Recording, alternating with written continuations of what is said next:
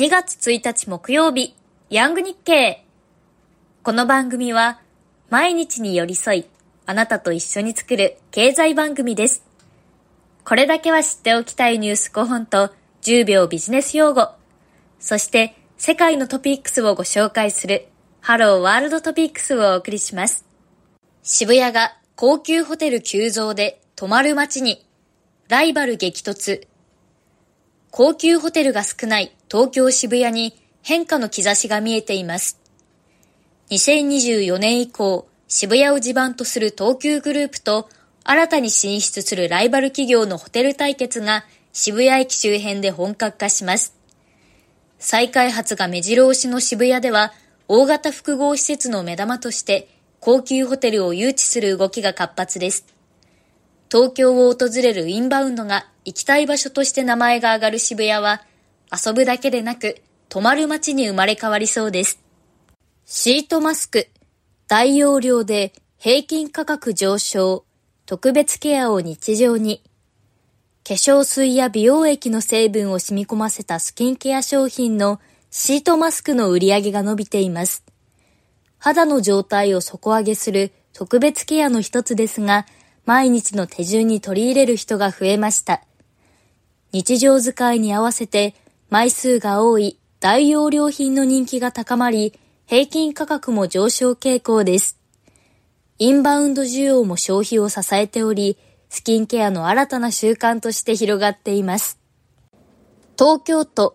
マイクロソフトと生成 AI 導入で成果、連携1年。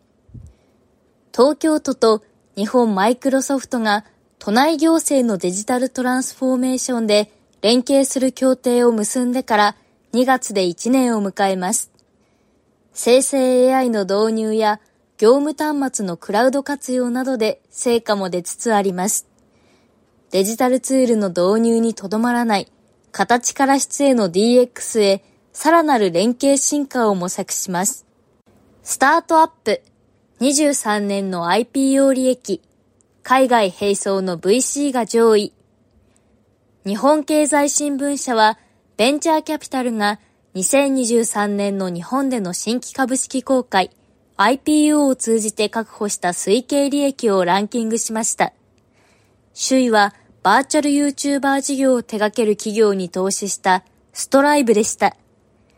宇宙関連など、海外投資家から出資が見込めたり、海外で取引ができたりするスタートアップが IPO で高い評価をつけています。遠隔地の患者を触診。北海道大学センサーでデータ共有。北海道大学は慶応大発のスタートアップ、モーションリブなどと共同で患者と離れた場所にいる医師がセンサーを通して触診できるシステムを開発しました。患者を触診して得た触覚データを遠隔で医師と共有します。しこりや筋肉の硬さなどの触診に活用でき、専門医がいない過疎地域や遠隔診療などへの実用化を目指します。10秒ビジネス用語のコーナーです。日経電子版から拾ったヤングなあなたが知っておきたい言葉は、森林法、チェックしておきましょう。森林の育成、生産力の増進を目的として1951年に制定されました。水源の保護や土砂の崩壊防止、生活環境を保全するため、保安林の伐採や土地の形質変更を厳しく規制するほか、地域森林計画の対象民有林での開発については、都道府県知事からの許可取得を義務付けるなどして制限をかけます。以上が今日知っておきたい用語、森林法の説明でした。ニュースで見かけたらチェックしてみてください。ハローワールドトピックスのコーナーです。このコーナーではあなたも誰かに話したくなるような世界のニュースや面白トピックスをご紹介します。今日はアメリカ不法移民12月30万人過去最多凶悪犯罪の標的にもというニュースをお伝えします。アメリカ税関国境取締局によると、2023年12月にアメリカ南西部のメキシコ国境付近で拘束、保護した不法移民は前年同月比およそ20%増の30万2000人に達し、過去最多を更新しました。生活や治安面の不安からメキシコを通過してアメリカ国境を目指す中南米出身の移民は後を絶たず、保護を訴えながら行進するキャラバンと呼ばれる集団も常態化しました。バイデン政権は23年10月、トランプ前政権の看板政策だった国境の壁建設の再開を表明しました。コロンビアやベネズエラ、エクアドルなど南米からメキシコ、アメリカを陸路で目指す場合、コロンビアとパナマ国境にある危険なジャングル地帯を進まなければなりませんが、移民を標的とする犯罪集団が待ち構え、殺人や恐喝、誘拐、強盗など多くの凶悪犯罪も発生しています。アメリカは昨年、不法移民のベネズエラへの強制送還便の運行を再開しましたが、ベネズエラのデルシー・ロドリゲス副大統領は30日、経済制裁をこれ以上厳しくするなら、強制送還便の受け入れも拒否するとソーシャルメディアに投稿しました。日本ではそれほど身近ではない移民問題。アメリカやヨーロッパでは国をまたいだ大きな問題になっています。今後、移民の受け入れについて日本でも議論が巻き起こると思うので、一人一人が考えておくべき問題だなと思いました。あなたのご意見、ぜひコメントで教えてください。おはようございます。2月1日木曜日、佐藤かな子がお送りしております。本日もこれだけは知っておきたいニュースをお伝えいたしました。あなたはどのニュースが気になりましたか？あなたが気になったニュースについて、ぜひコメントで教えてください。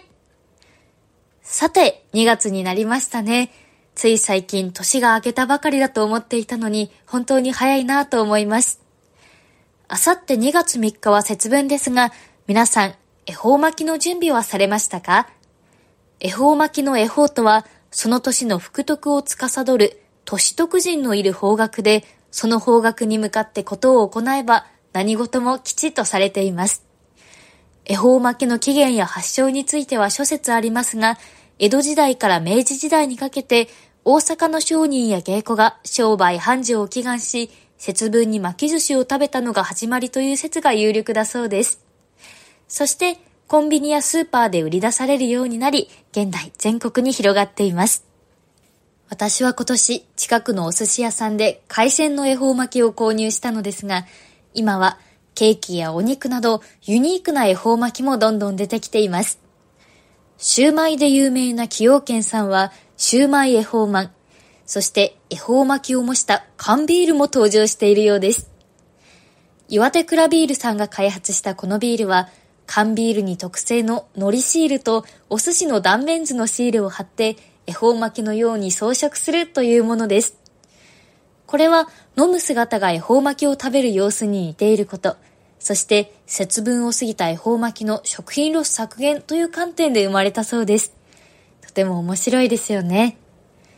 寒い季節ではありますが、節分で服を呼び込み、元気に2月を過ごしていきましょう。先週はたくさんのコメントどうもありがとうございました。今週もコメントお待ちしております。本日お伝えしたニュースは各ニュースのチャプターのリンクから詳細をお読みいただけます。またヤング日経では X をやっています。次世代を担う若手社会人に日経ニュースを厳選してポストしています。このチャプターのリンクからアクセスして、ぜひフォローをお願いします。私も X で色々とつぶやいておりますので、ぜひチェックをお願いします。明日金曜日は上下芽さんが担当です。明日も楽しみに聞いてください。それでは本日も最後までお聞きいただき、どうもありがとうございました。あなたと作るヤング日経、佐藤かな子がお送りしました。いい一日をお過ごしください。